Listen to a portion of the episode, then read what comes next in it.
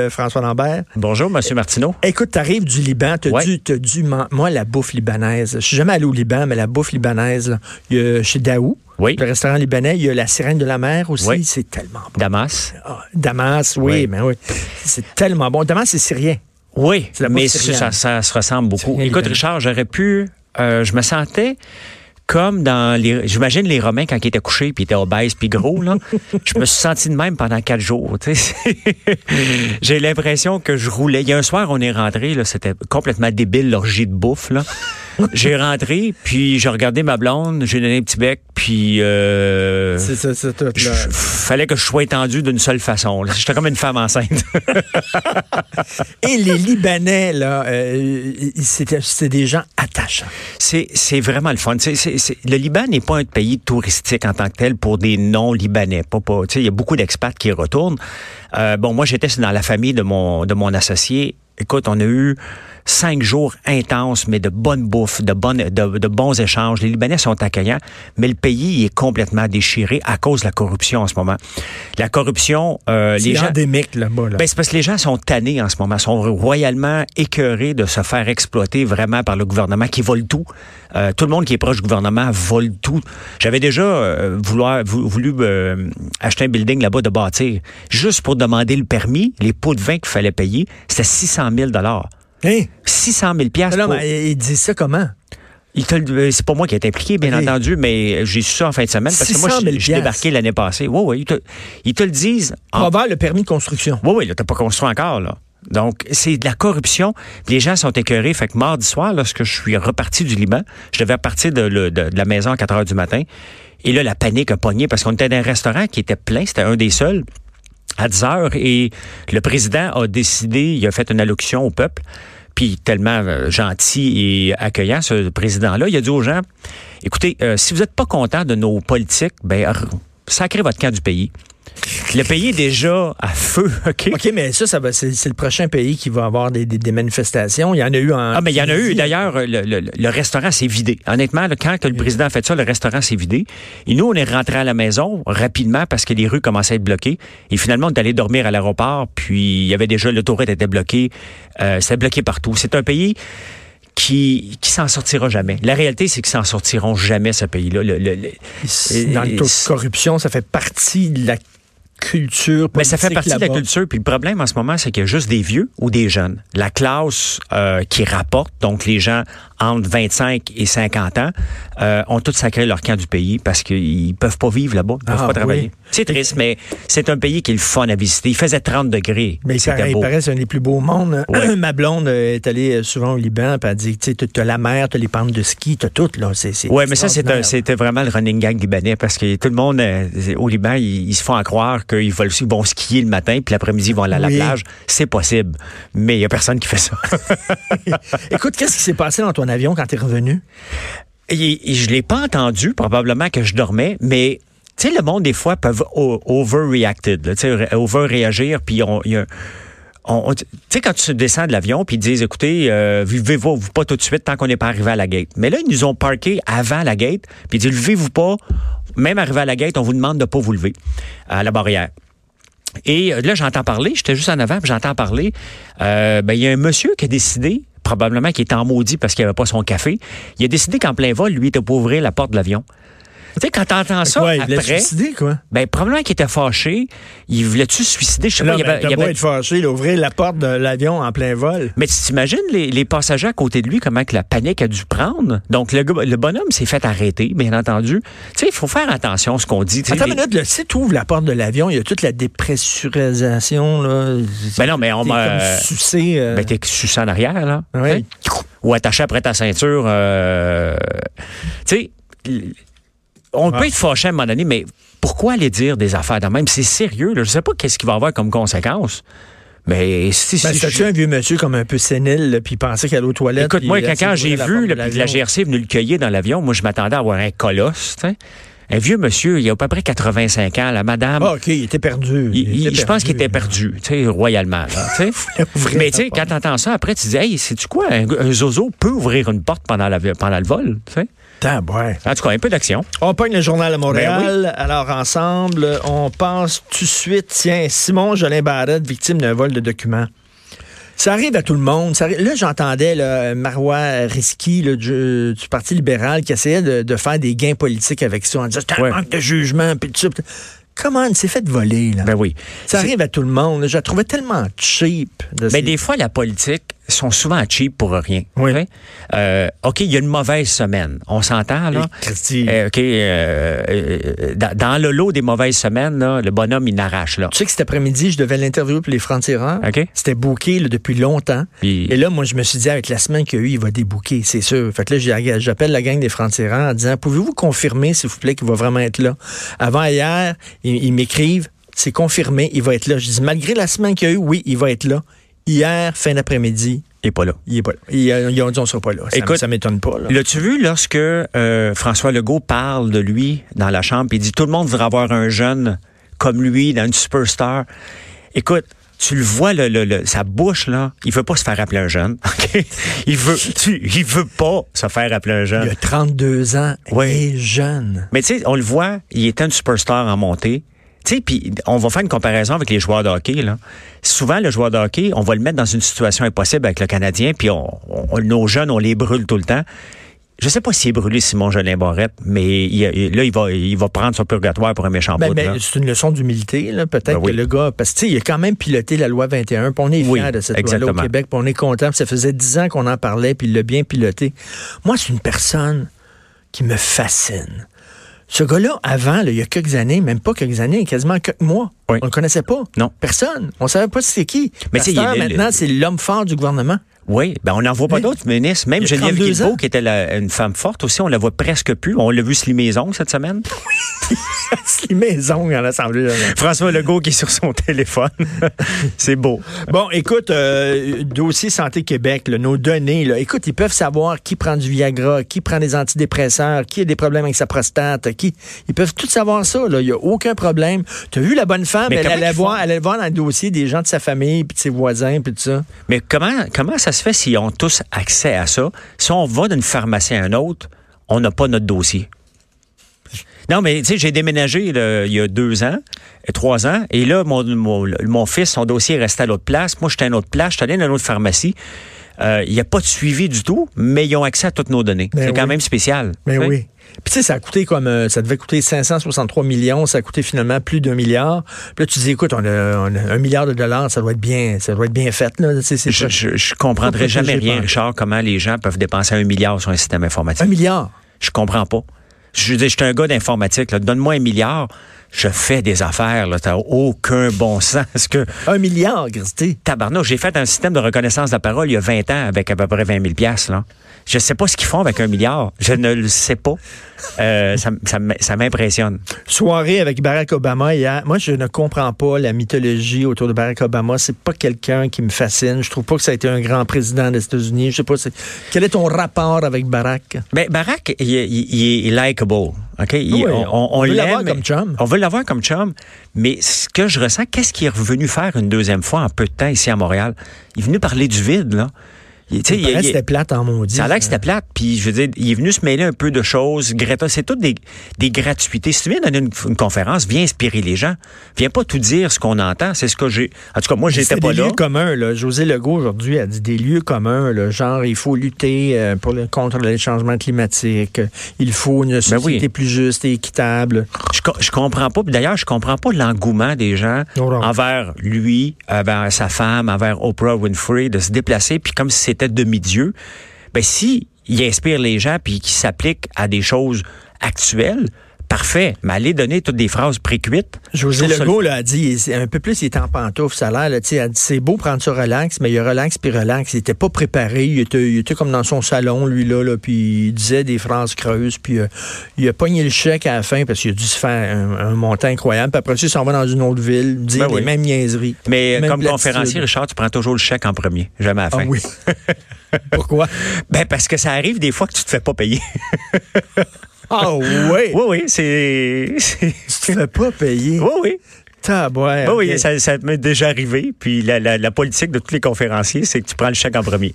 Square Victoria. Oui. était, c'était quelque chose. C'était quelque chose. Mais honnêtement, moi, je leur lève mon chapeau parce que euh, on est protégé quand, malgré tout. Tu as vu l'eau rentrer? Moi, je m'attendais à ce que tous les systèmes él- électriques soient euh, aient sauté.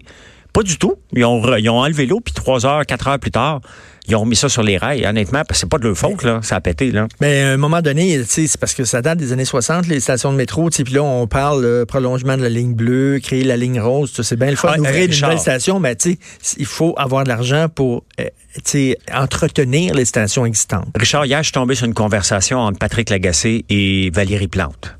C'était surréel, OK? Ça avait aucun bon sens. Les deux se disaient, si on avait la ligne rose, on n'aurait pas de, de congestion. Hey, regarde, quand même que tu aurais une nouvelle autoroute, ça s'en va pas dans la bonne direction. Qu'est-ce que tu veux que je fasse? Non, mais tu sais, c'est comme si ça prend. Les deux ont sauté. C'est comme.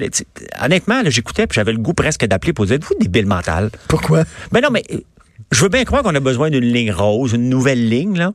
Mais ça n'aurait pas réglé une ligne qui se ferme au complet à Montréal. Ferme la 40 en ce moment.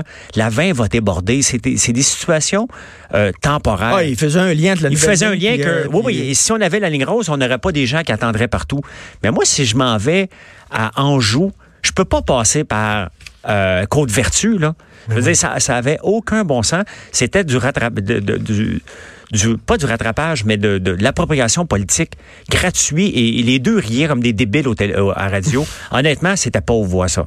En tout cas, j'espère qu'ils vont euh, retaper les vieilles stations. D'ailleurs, je sais pas si tu as lu Mario Dumont sur euh, Obama, mais tu sais, il dit toute la petite gauche qui tripe sur Obama, là. Il dit, lui, c'était le master, c'était le king du forage de puits de pétrole puis de, de gaz de schiste. Ben oui. Écoute, là, je reviens là-dessus. Là.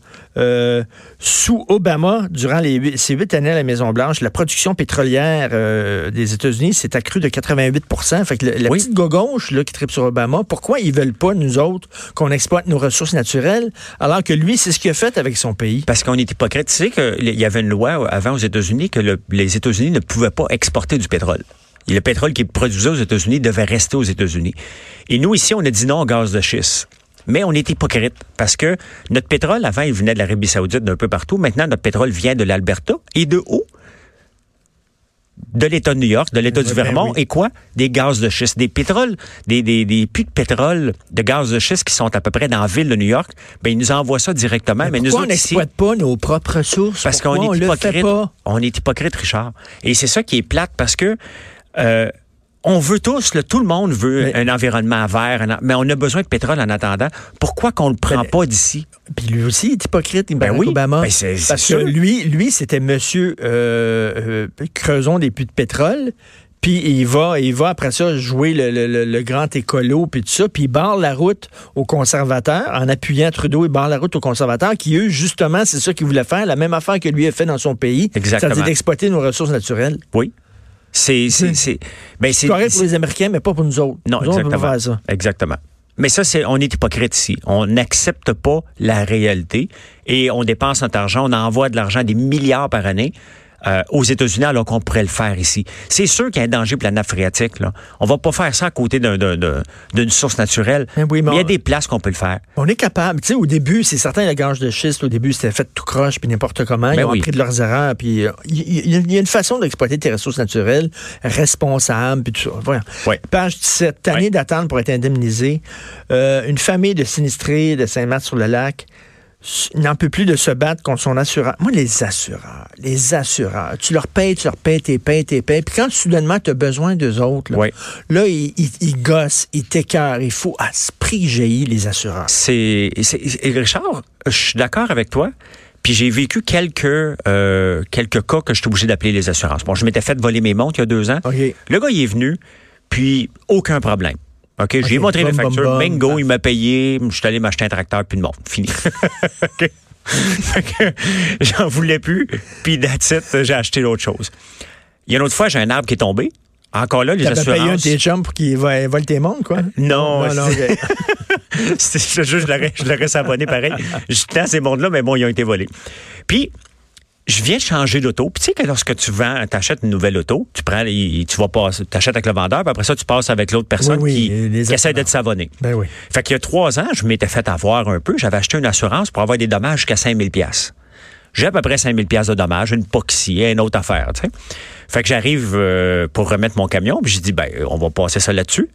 Ah non, non, ça couvre pas ça. Ah, ça, ça, ça, Puis cinq minutes après, il y a le culot de me reproposer la même assurance. J'ai dit, tu veux-tu rire de moi, toi? Non, non, mais regarde, je viens de Là, il payer. arrive là, avec les, les petites affaires en bas, là, tout petit que ça te prend là, puis le regarde, ça couvre. euh, on Oui. couvre, mais sauf telle affaire, telle affaire, telle affaire, telle affaire, telle affaire, telle affaire, telle affaire. Exactement. Mais dans le cas de Saint-Marc-sur-le-Lac, c'est que c'est problématique. Et c'est, parce que techniquement, ils sont pas protégés contre les inondations. Et c'est là qu'est toute la problématique, qui est long, mais bon, les gens sont mal pris, les gens sont pauvres et ils sont mal pris. Ils doivent courir après des assureurs qui veulent pas payer. Écoute, euh, Pachaise, encore du recyclage aux poubelles. C'est pas tout le monde qui recycle. mais, mais on sait-tu vraiment là, quoi mettre dans notre bac à recyclage ou pas? Je le sais pas il, faut, le il, temps, faut, il faut tout nettoyer. Il y a des gens qui prennent leurs affaires en plastique puis jettent ça là-dedans, mais si c'est souillé, il faut que tu nettoies là, ton, ton truc avant de le mettre dans le bac de recyclage. Oui. Là, ça a l'air qu'il y a plein de gens qui sacent encore plein d'affaires euh, qui pourraient se recycler, ils sacent ça dans les poubelles. Oui. Ben, Toi, c'est pas clair qu'est-ce que tu mets dans un bac de recyclage. Moi, je, je sais pas vraiment tout, là. Moi non des fois, il y a des affaires, mettons, là, je sais pas, euh, papier aluminium. oui. Tu sais, je prends une feuille de papier aluminium dessus, euh, bon, un reste de, de bouffe, là. Puis là, bon, Il papier reste du aluminium. fromage. Non, mais papier aluminium, tu mets, tu mets ça dans le truc de recyclage? Moi, je le mets. poubelle? Ça va-tu là? Je sais pas. Moi, je le mets. Je le sais pas. Tu sais, je me sens toujours mal. Hugo, ça va-tu, le papier aluminium, ça va dans le recyclage? Oui, je sais pas. Tu sais, moi, je me sens toujours mal quand je mets quelque chose dans les poubelles que, hey, je devrais le mettre dans le recyclage. Mais là, à un moment donné, il est tellement sale que je me dis, ouais, mais là, il faut que je le frotte, je le lave, je, je fais, je, Là, je tu prends de l'eau chaude. à laver, à laver ta, ta feuille d'aluminium, là. Ben, c'est ça. Donc, je suis toujours déchiré, mais je m'efforce de faire le maximum de recyclage. Après ça, c'est plus mon rôle dans la société. Je fais ma première partie. Si ils sont pas capables de le recycler, ben, qu'ils règlent leurs problèmes. Mais ce qui est choquant, c'est que les bouteilles de, de verre, encore là, sont pas recyclées aujourd'hui. Il y a tellement de choses qu'on peut faire avec ça. C'est presque choquant que ça soit pas recyclé puis que la SAQ La SAQ, veut la peine s'en mêler. le casino de Montréal. T'imagines le nombre de bouteilles de vin qu'ils vendent au casino de Montréal? Ben ils, oui. ils sacent ça aux poubelles. Ben oui. Ça n'a pas de sens. C'est pas.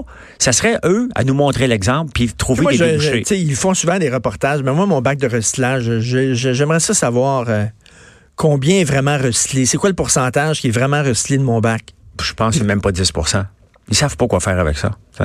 On mélange les bouteilles de bière avec euh, des, euh, des bouteilles de vin, avec euh, du carton, il, y a, du. il y a une journaliste, à un moment donné, le Journal de Montréal, récemment, s'est fait embaucher là, dans un centre de recyclage, un centre de tri. Là, Puis, Ouais. tu sais, elle dit, souvent, les gens, les affaires sont sales, ça passe à toute vitesse devant Ouais, toi. j'ai vu ça, ouais. Puis là, il faut que, euh, il faut que tu les enlèves, puis ça.